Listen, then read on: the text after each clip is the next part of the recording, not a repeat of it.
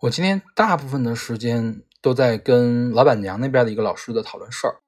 啊，老板娘经常跟这个老师会怎么说发生争端嘛？他们总要吵架，因为老板娘总是嫌弃这个老师说话不明不白的。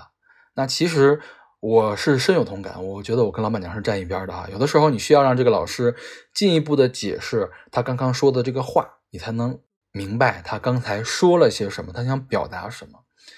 当然，老板娘是领导啊，她是呃位置更高的一个人嘛，她不会像我这么好脾气、好声好气的去跟这个老师去确认刚才说了什么意思，她就会直接发火。那所以说，就是你可想而知嘛，这个老师平时工作的时候肯定心情也不会特别的好。其实我觉得在工作中吧，最最让人最最让我。困扰的一件事情是你需要跟很多人去交流，就往往说你需你要搞清楚他在想什么，或者是让他搞清楚我在想什么，我想表达什么。